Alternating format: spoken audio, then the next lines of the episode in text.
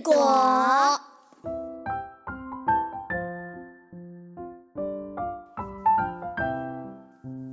树上结了故事果，故事果儿故事多。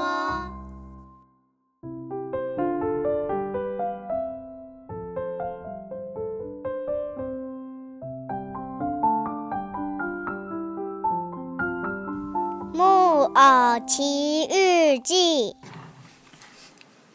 在一个小镇上，住着一位专门做玩具的老爷爷。没有妻儿的老爷爷非常寂寞，于是有一天，他就用木头做了一个小木偶，把他当成自己的儿子来陪伴他。每当老爷爷没事的时候，就会跟小木偶说说话，打发无聊的时间。一天晚上，老爷爷熟睡时，梦见了一个蓝仙女。仙女告诉他说：“老爷爷，因为您心地善良，平常又做了很多好事。”所以，我要帮助你实现想要一个孩子的愿望。熟睡的老爷爷突然被一阵咚咚咚的碰撞声给吵醒了，小木偶竟然动了起来。他就像刚刚练习走路的孩子一样，跌跌撞撞的开始学走路。老爷爷不敢相信的揉揉自己的眼睛，这才发现梦里蓝仙女说的话竟然成真了。老爷爷这时哪里还睡得着啊？他开心的对小木偶又亲又抱的，并且帮他取了一个名字，叫做皮诺丘。从此以后，皮诺丘就成为了老爷爷的儿子，与他生活在一起。但是没过多久，老爷爷就发现皮诺丘实在是太调皮了，于是决定送他去学校上课。皮诺丘根本不喜欢上学。于是，在上学的途中，把书包、课本全部卖掉，换了五枚金币跟一张门票，然后就开心的去马戏团里看戏。看完戏后，他又跑到树林里去玩，结果被一只狐狸给盯上了。狐狸把皮诺丘绑在树上，并抢走了他身上的金币，一溜烟的就逃跑了。皮诺丘就这样被绑在树上。过了一段时间后，蓝仙女出现了。仙女问皮诺丘说：“皮诺丘，你为什么没有去上学？”反而被绑在树上了呢。皮诺丘根本不敢说真话，于是他随口就说了一个谎。奇怪的是，皮诺丘一说完，就发现自己的鼻子变长了，而且说的越多，鼻子就越长。蓝仙女告诉他：“皮诺丘。”如果你没有说真实的话，鼻子就会变长的哦。皮诺丘害怕的哭了出来。仙 女，仙女，求求你救救我！我以后再也不敢说谎了，我会做一个好孩子的。蓝仙女这才让她的鼻子恢复正常。当皮诺丘走在半路，准备回家的时候。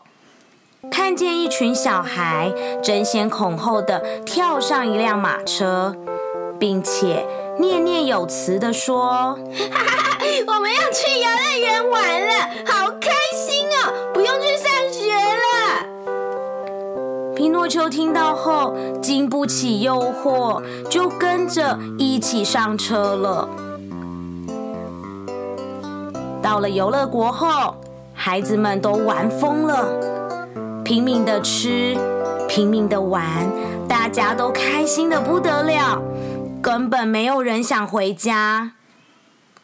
但是，可怕的事情发生了。